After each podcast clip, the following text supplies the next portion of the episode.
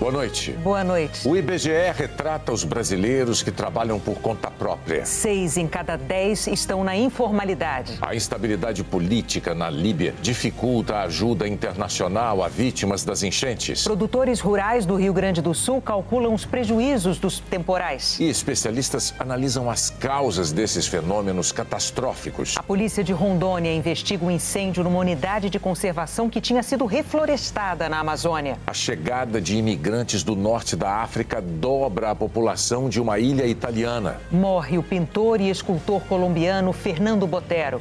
O Jornal Nacional está começando.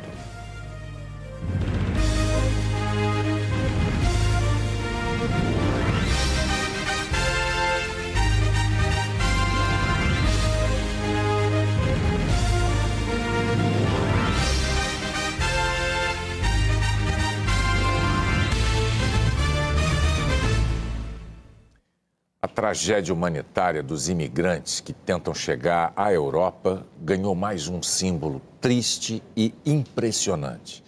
Uma comunidade de 6 mil habitantes se viu da noite para o dia com o dobro de gente. Até mais do que isso. Uma pequena ilha no sul da Itália vê navios de resgate de imigrantes africanos atracarem no seu porto.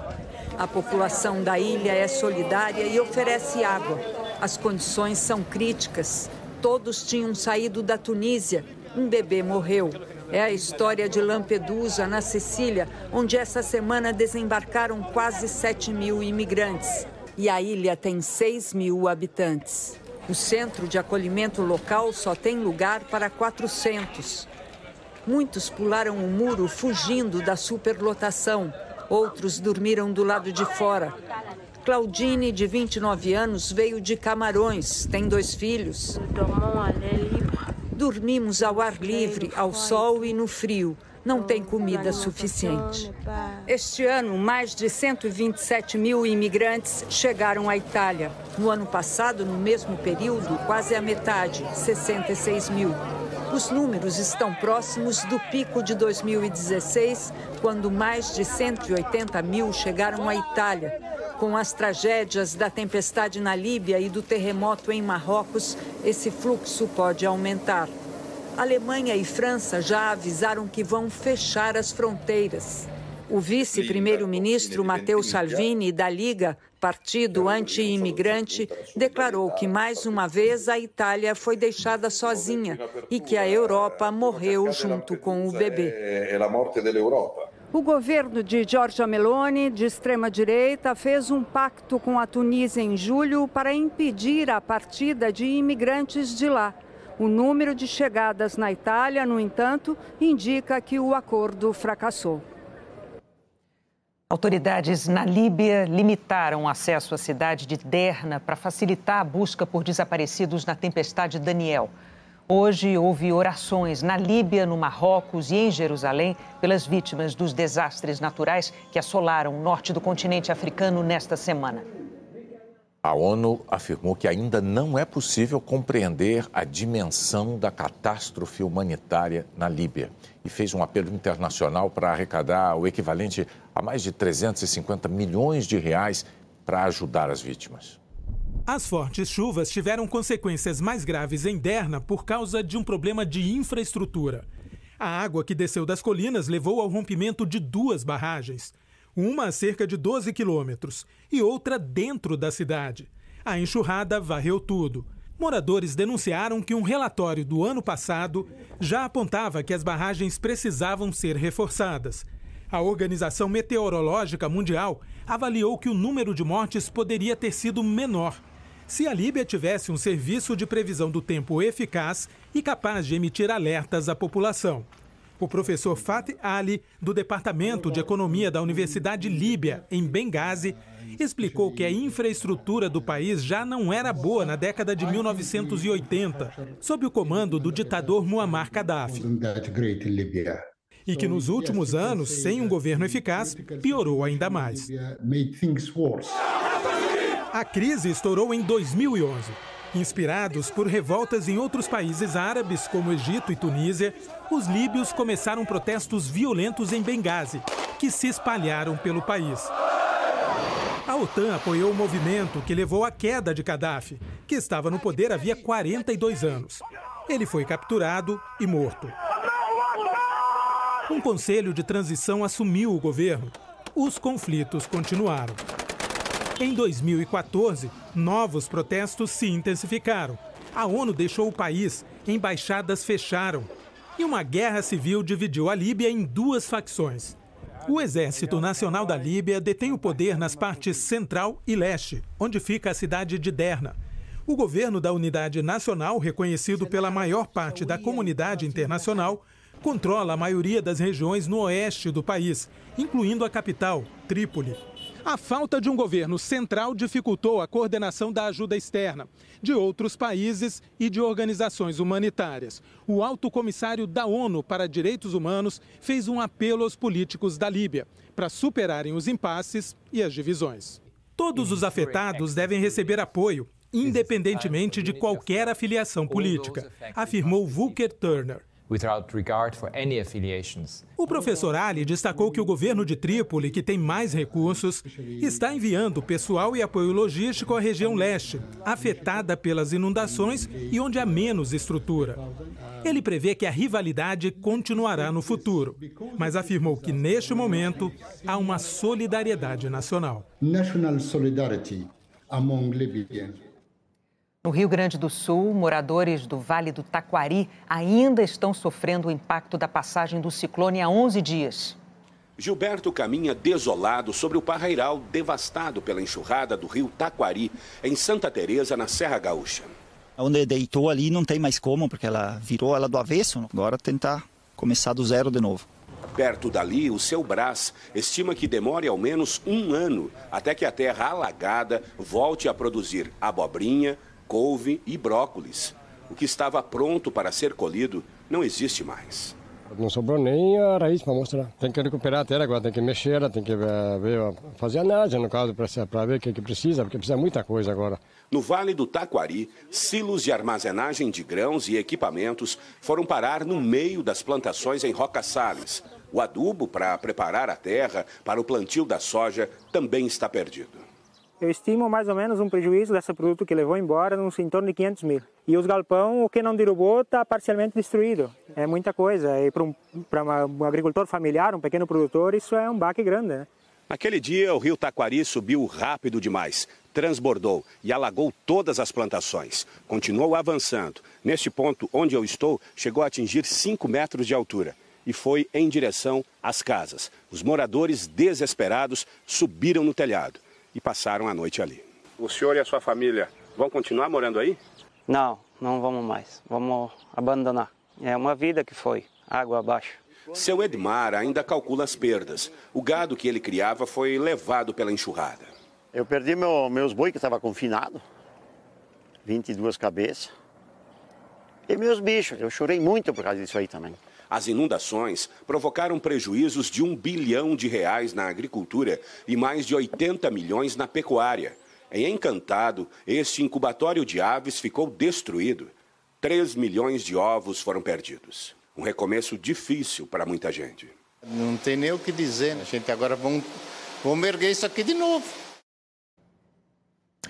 O Jornal Nacional foi ouvir a opinião de especialistas sobre as possíveis causas e os impactos desses eventos climáticos extremos dos últimos meses em todo o planeta. Os britânicos viveram o verão mais quente dos últimos 139 anos. Na Indonésia, os incêndios destruíram florestas. A fumaça das queimadas no Canadá invadiu cidades americanas e europeias. A seca histórica obrigou o Panamá a restringir a circulação de navios no canal que liga os oceanos Pacífico e Atlântico. Enquanto uma parte do mundo enfrentava ondas de calor sem precedentes, outra sofria com enchentes e inundações. Foi assim no Vietnã, na Grécia e na Líbia. Aqui no Brasil, o inverno também foi de extremos. Seca na região norte, temperaturas acima da média em grande parte do Sudeste. Ciclone e chuvas fortes no sul. As explicações para todos esses eventos climáticos aparecem neste mapa. As cores mostram onde a temperatura está acima do normal na superfície dos oceanos. Essa mancha vermelha sobre o Pacífico é resultado do El Ninho. Do outro lado, a gente vê que as águas do Atlântico Norte também estão mais quentes, uma consequência do aquecimento global, segundo os especialistas. O climatologista José Antônio Marengo, coordenador de pesquisas do Centro Nacional de Monitoramento e Alertas de Desastres Naturais, explica o impacto dessa combinação. O fenômeno do El Niño, por um lado, e a tendência observada de aquecimento global, que isso tem levado a extremos não só as ondas de calor no hemisfério norte, mas também, por exemplo, normalmente os furacões no Golfo de México, no Atlântico Tropical Norte, são menos durante anos do El Niño. Mas este ano colocou uma situação de furacões acima do normal. Já estamos experimentando agora aquilo que já deveria estar acontecendo no, no futuro. Não? E, obviamente, esses extremos meteorológicos quando afetam áreas vulneráveis e expostas, viram desastres naturais. Os desastres já mataram milhares de pessoas em todo o mundo e também trazem impactos financeiros. Nos Estados Unidos, a agência climática do país estima que os prejuízos provocados por eventos climáticos neste ano passam dos 23 bilhões de dólares, algo em torno de 112 bilhões de reais. O diretor do Instituto de Energia e Ambiente da USP, Tércio Ambrise, diz que reverter esse cenário vai exigir esforços de toda a sociedade. Né, se nós sabemos que o que está causando isso, né, esse aumento da temperatura e o aumento dos gases de efeito estufa, por exemplo, CO2 e metano, né, o que, que nós temos que fazer? Temos que tentar reduzir né, mitigar né, esses aumentos de, de, gases. E através do quê? Né, de ações mais sustentáveis da nossa parte né, e da parte dos nossos governantes. E que não podem mais esperar. Na verdade, aquela mudança do clima, aquele impacto, não é do futuro, é hoje. Se nós não fizermos nada hoje, quem efetivamente vai estar sofrendo ainda muito mais são as futuras gerações. Vamos ver a previsão do tempo para o fim de semana? Boa noite, Eliana. Oi, Renata. Boa noite para você, para o Bonner e boa noite para você. Vamos ter mais sol do que chuva no fim de semana. Mas antes de falar da previsão, eu mostro um temporal com ventos fortes em Colatina, no Espírito Santo, ontem à noite. Casas ficaram destelhadas, postes e árvores caíram e muros também. O Instituto Nacional de Meteorologia diz que pode chover mais até amanhã cedo. As pancadas de chuva também podem atingir grande parte de Minas Gerais, Goiás, Mato Grosso, Rondônia, Acre, norte do Amazonas e Roraima. Chove menos do Maranhão ao norte do Ceará e no leste nordestino. O sol predomina nas áreas amarelas do Nordeste, do Rio de Janeiro, São Paulo, sul de Minas, Mato Grosso do Sul e em todo o sul do país em Curitiba faz frio, de 9 graus de manhã, em Porto Alegre de 10, em São Paulo 12, menos do que em Florianópolis, com 14 graus, no Rio 15, em Belo Horizonte 16 graus. Já à tarde, esquenta bastante, com exceção de Floripa, com máxima de 23. Em Curitiba, 25. Em Porto Alegre, 27 graus. Belo Horizonte empata com o Recife, 28 graus. E Salvador com o Rio, 29. Em São Paulo, 30 graus. Em Campo Grande, 33. Em Goiânia, 34. Em Cuiabá, 37. Em Palmas e Teresina, 38 graus. Do Piauí à Bahia, o ar fica seco. De Mato Grosso do Sul a Grande São Paulo e ao oeste da região sul também. Umidade mais baixa ainda nessa parte laranja do norte do Paraná, oeste de São Paulo e até o Pantanal de Mato Grosso do Sul, passando por Campo Grande. Brasília, Manaus e Boa Vista são as capitais com os maiores volumes de chuva e a qualquer hora do dia. Agora vamos falar do tempo na próxima semana, a última do inverno. No domingo à noite tem possibilidade de voltar a chover na fronteira com o Uruguai. E na segunda-feira, as instabilidades ganham força, se espalham pela metade sul do Rio Grande do Sul com a chegada de uma frente fria. No Sudeste, o calorão está de volta. Na capital paulista, de domingo para frente, termômetros acima dos 30 graus. No Rio, mais quente, 34, 35 graus. É que uma onda de calor está prevista para o Brasil já na semana que vem. Um bom fim de semana. Renata Bonner. Para você também. A seguir, a polícia de Rondônia investiga um incêndio numa unidade de conservação que tinha sido reflorestada na Amazônia.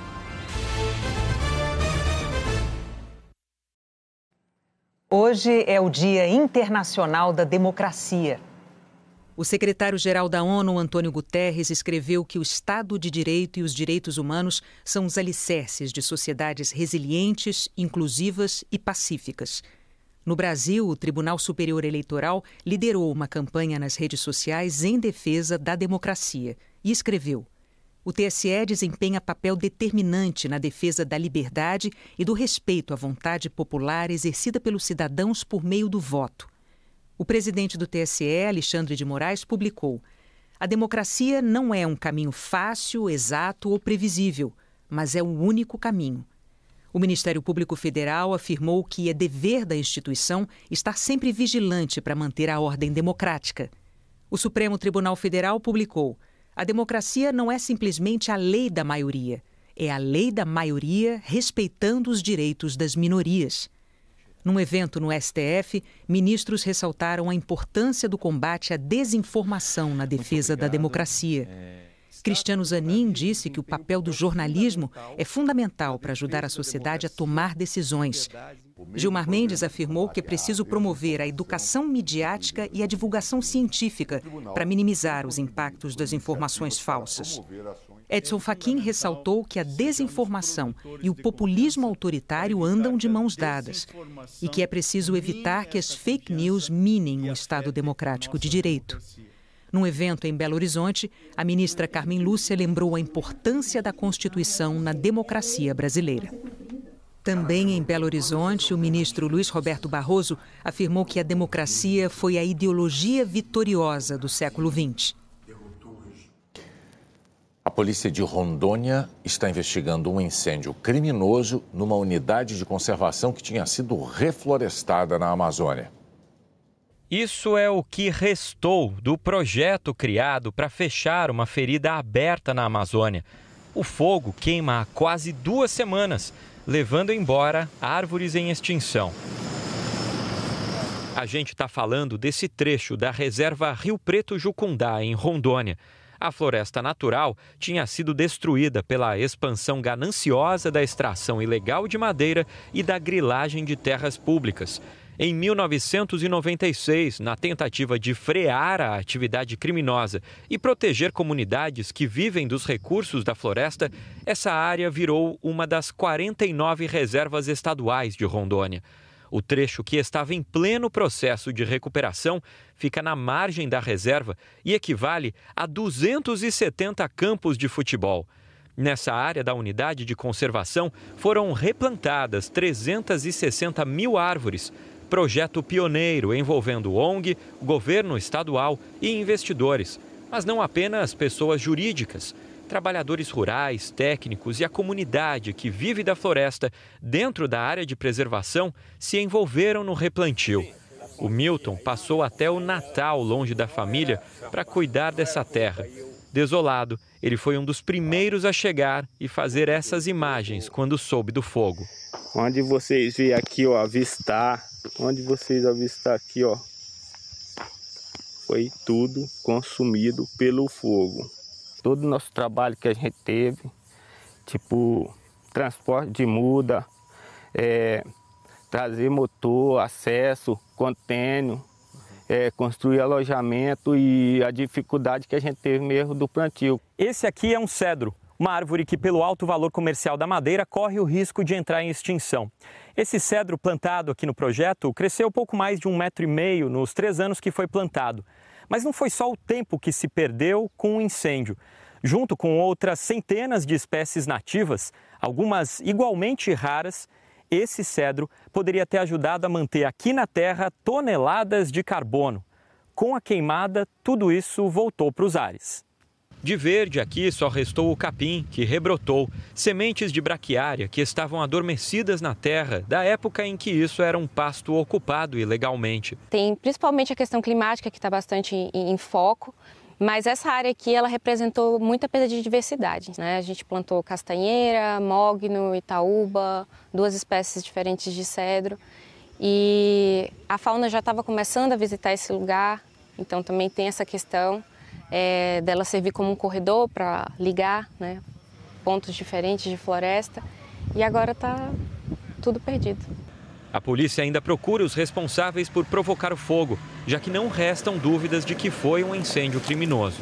Pelas imagens de satélite, foi possível identificar que os pontos de calor se iniciaram nos perímetros dessa área onde está tendo reflorestamento, ou seja, não tem é, não foi identificado que veio de uma outra propriedade ou que foi apenas como se tivesse um, um, um, ocorrido um incidente ali de um, um caco de vidro, por exemplo.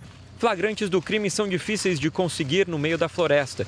Há apenas 19 policiais para fiscalizar a região com cerca de 45 mil quilômetros quadrados. Os criminosos criam obstáculos e se aproveitam das dificuldades de locomoção da polícia. Eles utilizam material para que fure o pneu das viaturas, eles derrubam árvore no meio do caminho. Às vezes a gente entra nos carreadores e eles fazem corte de árvore tanto na saída como na entrada. A Autoridade Ambiental do Estado concluiu um relatório sobre o incêndio. Nele há relatos de trabalhadores que dizem ter sofrido várias ameaças na área e que essas ameaças adivinham de possíveis invasores que estavam tentando ocupar a área do projeto. Fontes ligadas ao trabalho apontam vizinhos como os principais suspeitos. O coordenador do grupo, especializado em meio ambiente no Ministério Público, acompanha o caso. Ele conta que há grileiros nas proximidades da reserva que tentam intimidar investidores e tomar conta da área. Tudo que a gente já colheu de elementos até agora indicam sim que o incêndio é criminoso, portanto foi doloso, e que muito provavelmente ele tenha sido originário de pessoas que viviam naquela região, atuando de forma criminosa, com grilagens de terras públicas e praticando inúmeros ilícitos ambientais naquela região. Então, a dinâmica como o fogo aconteceu, Aquela região, por ser uma área já que há, que há conflito conflagrado, sobretudo de pessoas que se dizem proprietários ou posseiros daquela terra, daquela região, uh, nos faz crer que o incêndio tenha sido doloso e originário dessas pessoas mesmo que, que viviam da grilagem e do, da prática de danos ambientais. Ali. Condenados por danos à unidade de conservação podem pegar até cinco anos de prisão. O incêndio criminoso acrescenta até mais quatro anos. Já quem luta para proteger a floresta não se intimida. A organização já prepara milhares de mudas para reerguer as árvores quantas vezes forem necessárias e cada vez com mais experiência. O ocorrido aqui ele acaba como um alerta né, para que esse processo de restauração ele seja de A a Z, né, que inicie desde financiamentos para implantação até a parte de monitoramento né, de todas essas áreas. Tipo assim, eles queimou tudo, mas assim, não, não queimou o que a gente aprendemos aqui, não queimou nossa vontade de fazer tudo de novo. Eles não queimou nosso conhecimento. Hoje em dia a gente tem muito mais capacidade de fazer e fazer melhor. Nos primeiros nove meses do ano, a área atingida pelo garimpo ilegal na terra indígena Yanomami caiu quase 80%. Os garimpeiros ainda ocupam 200 hectares na floresta. No mesmo período do ano passado, eram quase mil hectares. Desde janeiro, uma força-tarefa do Exército, Marinha, Polícia Federal e Ibama tem atuado no território Yanomami, nos estados do Amazonas e de Roraima. Terminou hoje o encontro que discutiu os avanços do Pacto Global da ONU. O tema deste ano foi a Amazônia. Ninguém muda o mundo sozinho. Além da sociedade civil e dos governos, o Pacto Global é um convite para que as empresas botem a mão na massa para construir um mundo mais inclusivo, plural e sustentável. Durante dois dias, mais de 300 lideranças se reuniram na sede das Nações Unidas em Nova York. O foco do encontro deste ano foi a Amazônia É a primeira iniciativa do Pacto Global voltada para uma região específica do país, explica Carlo Pereira. O que a gente quer fazer ali é entender o papel, o impacto das empresas no bioma amazônico e trabalhar por meio de iniciativas muito claras, projetos muito concretos e a gente reduzir todo o impacto então que as empresas promovem na Amazônia. As empresas que participam do Pacto Global se comprometem a fazer as mudanças necessárias para atingir os objetivos de desenvolvimento sustentável da ONU nas áreas de trabalho, meio ambiente, direitos humanos e anticorrupção. Ao todo, já são 18 mil empresas em 160 países, sendo 2 mil só no Brasil. A Globo é uma dessas empresas. Entre os compromissos está, por exemplo, trabalhar para ter equipes mais diversas. As empresas também têm que repensar suas cadeias de produção para que todas as etapas respeitem o meio ambiente. O desafio de preservar a Amazônia foi o tema de uma conversa que teve a participação do apresentador Luciano Huck. Reunir a academia, poder o empresariado, principalmente as pessoas de fato é, que vivem o dia a dia da Amazônia, é fundamental para a gente conseguir fazer a construção de um país que eu realmente acredito que o Brasil pode ser a maior potência agroindustrial, florestal do planeta. E isso passa por ouvir e entender quais são as necessidades desses 25 milhões de brasileiros que vivem na floresta e nas suas franjas. O DJ Alok usa a tecnologia para ajudar os povos indígenas a manter sua identidade cultural, que é transmitida através dos cantos. É mais uma ferramenta para manter a floresta de pé. Para os indígenas, a floresta ela não é só questão do território, é também a sua cultura, a sua ancestralidade, a sua espiritualidade. Uma questão de sobrevivência coletiva. Nós não vivemos na floresta. Nós somos a floresta. Hoje, deixou de ser uma responsabilidade apenas dos povos indígenas de proteger a floresta. Hoje é uma responsabilidade de cada um de nós que vivemos na, nesse planeta. A Globo recebeu hoje o Prêmio Internacional de Sustentabilidade Corporate Star, na categoria Melhor Relatório de Sustentabilidade. A premiação foi em Amsterdã, na Holanda, durante a Convenção Internacional de Radiodifusão, IBC, na sigla em inglês. Esse evento reúne a indústria global de mídia, entretenimento e tecnologia. O Globo Repórter exibiu hoje o primeiro de dois programas especiais que vão mergulhar nos sertões de João Guimarães Rosa. É uma expedição entre o real e o imaginário, cheia de novidades da ciência. Quantas faces tem o sertão de Guimarães? Quantas cores? Quantos sons? Um safari em busca dos grandes animais do cerrado. Flutuamos nas águas de um pantanal desconhecido. O sertanejo ele depende dessa chuva, né? Vida e morte nas veredas. Não sei se foi Deus ou se foi o diabo que mudou. Eu sei dizer que está mudado os tempos. Os primeiros sertanejos. Tecnologia recriando as cavernas. E a ciência afirma: o aquecimento aqui já ultrapassou a média global. Do sertão está saindo um alerta para o mundo. Os caminhos estão aí, o senhor vá. Alguma coisa ainda encontra.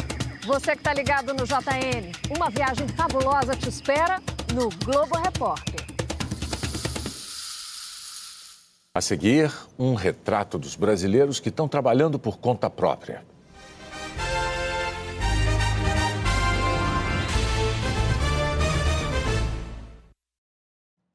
Uma operação de combate ao crime organizado deixou cinco mortos em Salvador. A operação, com mais de 100 policiais federais, civis e militares, começou de madrugada no bairro de Valéria, considerado estratégico para o tráfico de drogas, por ficar próximo a duas rodovias importantes. O objetivo era cumprir mais de 10 mandados de prisão contra integrantes de duas facções criminosas. Houve troca de tiros entre policiais e bandidos. Em média, 40 homens que armaram essa emboscada para a polícia. Esses bandidos estavam cheios de munições, né, várias fartas munições. O policial federal Lucas Caribé morreu com um tiro de fuzil. Outros dois policiais ficaram feridos. Os criminosos fugiram para uma região de mata e quatro deles morreram em confronto com a polícia. O ministro da Justiça, Flávio Dino, se solidarizou com os policiais feridos e lamentou a morte de Lucas Caribé. Flávio Dino também determinou a vinda do diretor-geral substituto da Polícia Federal, Gustavo Souza, para a Bahia, além de policiais de grupos táticos e veículos blindados. Desde agosto, a Polícia Federal participa de operações aqui como parte de um acordo de cooperação entre os governos estadual e federal para reduzir a atuação de grupos criminosos. Segundo o monitor da violência, no primeiro semestre, o estado teve o maior número de assassinatos do país. Foram 2.515 mortes. A Polícia Federal está empregando todos os recursos humanos, tecnológicos para fazer o enfrentamento desses grupos criminosos que estão aqui no estado da Bahia. Nós não vamos recuar, a, a ação prossegue, a ação está em curso, nós não vamos descansar enquanto não, não é, dermos uma resposta bem contundente a esse grupo criminoso, a esses grupos e facções criminosas que estão atuando aqui na Bahia. O corpo do policial Lucas Caribé foi cremado no fim da tarde em Salvador. Oito pessoas foram assassinadas em Camaragibe, na região metropolitana do Recife. Duas eram policiais militares atingidos durante uma ação numa comunidade. O suspeito de ter feito os disparos morreu 15 horas depois numa troca de tiros com a PM. As outras cinco pessoas seriam parentes do suspeito. A Secretaria de Defesa Social declarou que está apurando as circunstâncias dessas mortes. O IBGE divulgou hoje um retrato dos brasileiros que trabalham por conta própria. Seis em cada dez estão na informalidade. A Roberta é especialista em bem casados. É o bem casado, bem vivido, bem nascido, bem sucedido, bem batizado. Para tudo tem um doce para comemorar com o bem casado. Em 2015, a confeiteira virou microempreendedora individual. Fez o registro no Cadastro Nacional da Pessoa Jurídica, o CNPJ.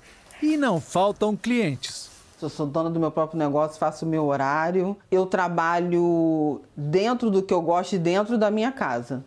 Então eu acho que a qualidade de vida é infinitamente melhor do que você encarar o transporte público. Né? Quando tem um evento, ela chama a Jaqueline para ajudar a embalar os docinhos. Dá para conciliar porque eu tenho a minha filha, então eu não fico também tão ausente na vida dela. Há oito anos, a diarista trabalha informalmente, assim como Carlos, que faz a entrega. Segundo a pesquisa divulgada hoje pelo IBGE, seis entre dez trabalhadores por conta própria estão na informalidade. A trajetória da Roberta, que deixou emprego numa empresa para ser dona de uma confeitaria, é uma tendência identificada na pesquisa do IBGE. Ao mesmo tempo em que a porcentagem de trabalhadores com carteira assinada diminuiu, nos últimos anos é cada vez maior o número de brasileiros que decidiram criar uma pessoa jurídica para ganhar a vida.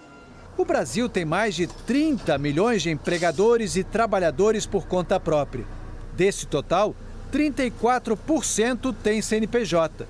Dez anos antes, essa proporção era de apenas 24%. O setor da construção foi o que teve o maior avanço na redução da informalidade. Na região norte, oito em cada dez trabalhadores por conta própria não têm CNPJ, enquanto que na região sul são apenas cinco. O economista Manuel Tedim afirma que essa tem sido uma saída para quem ficou sem opção no mercado de trabalho.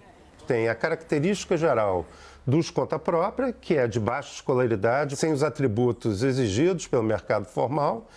Tem ah, o lado das leis trabalhistas estarem mais flexíveis, permitindo a contratação de contas próprias e pessoas jurídicas para fazer trabalho na empresa. Em terceiro, é, é a retração da economia brasileira, que está reagindo agora, mas talvez não tenha recomposto uh, todo o seu quadro de funcionários. A seguir, a seleção feminina de vôlei começa a buscar vaga para as Olimpíadas.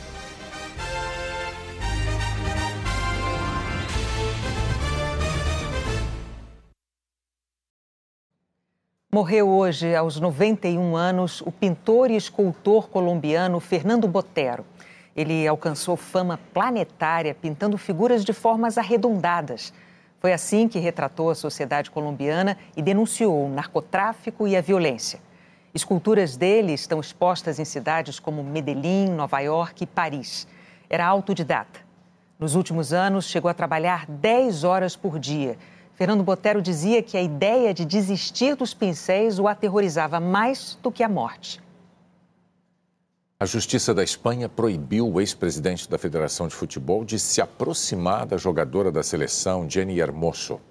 Na premiação da Copa do Mundo Feminina de Futebol, Luiz Rubiales a beijou na boca sem consentimento. Até o fim das investigações, Rubiales deve ficar a pelo menos 200 metros de Hermoso e não pode se comunicar de nenhuma forma com ela. Hoje, na primeira audiência sobre o caso num tribunal, ele negou as acusações de agressão sexual e coerção. O Santos demitiu o técnico uruguaio Diego Aguirre depois da derrota para o Cruzeiro por 3 a 0 na Vila Belmiro. Em cinco jogos, Aguirre obteve uma vitória e quatro derrotas. No Campeonato Brasileiro, o Santos está na 17ª posição.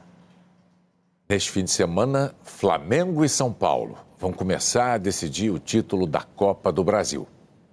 Beijar um pedaço de papel só parece um exagero para quem não conhece o valor sentimental de um ingresso tão desejado. E olha que o Matheus foi a todos os jogos do Flamengo no Maracanã este ano. Graças a Deus já estou com ingresso de domingo na mão, garantido. Só que é bem difícil conseguir ingresso para os jogos do Flamengo. Tem sido uma disputa muito grande para comprar os ingressos. Com preços entre R$ 400 e R$ 4.500, alguns ingressos seguem à venda. Quem já comprou promete uma recepção caprichada, com foguetório e mosaico na arquibancada. No maior estádio do futebol brasileiro, o Flamengo tem também a maior média de público dessa temporada, quase 54 mil torcedores por jogo. Em segundo lugar neste ranking está justamente o São Paulo, com mais de 44 mil torcedores em média a cada partida no Morumbi. Um recorde na história do clube. Mas neste domingo, os São Paulinos serão minoria. Esses 3.500 São Paulinos que vão estar lá, eles vão estar representando os milhões de torcedores que não vão estar lá. Vamos vibrar muito, vamos torcer para trazer um bom resultado lá do Maracanã, que é importante para a gente poder decidir no Morumbi. Marco frequenta estádios há 30 anos. Calcula já ter ido a pelo menos 700 jogos do São Paulo. O ingresso para o primeiro jogo da final já está na mão. Não foi fácil, né? Foi uma luta, né? Muita gente querendo ir nesse jogo. Só consegui o ingresso essa semana. E aí foi um alívio, né? De saber que eu vou para o Rio com o ingresso e eu vou conseguir assistir esse jogo. Que as estrelas se esforcem em campo, porque a batalha dos torcedores para encher mais um estádio no domingo foi grande. Logo mais, na madrugada de sábado, a seleção feminina de vôlei vai começar a disputa de uma vaga nas Olimpíadas de Paris. O objetivo final é Paris, a cidade olímpica. Para chegar lá, primeiro é preciso enfrentar um desafio do outro lado do mundo. O palco é o Ginásio Nacional de Yoyogi, em Tóquio. Construído para os Jogos de 1964, ele recebeu as competições de natação e saltos ornamentais, na primeira vez em que a capital japonesa sediou as Olimpíadas.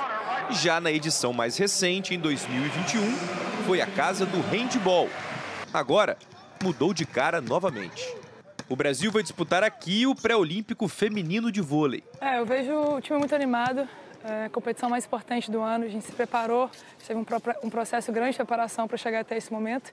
O Brasil está num grupo com Argentina, Bulgária, Bélgica, Japão, Peru Porto Rico e Turquia.